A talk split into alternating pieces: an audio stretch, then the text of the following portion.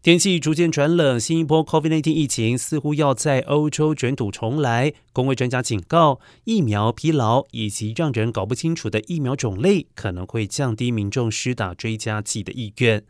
世卫五号公布的数据显示，尽管筛检件数大幅的下降，但是欧洲联盟国家上周的新增确诊病例达到一百五十万例，较前一周增加了百分之八。伦敦大学公卫教授麦基表示，对于那些比较不在意风险的民众，听到疫情已经结束的传言，加上没有大规模的公共宣传，可能会降低他们的接种意愿。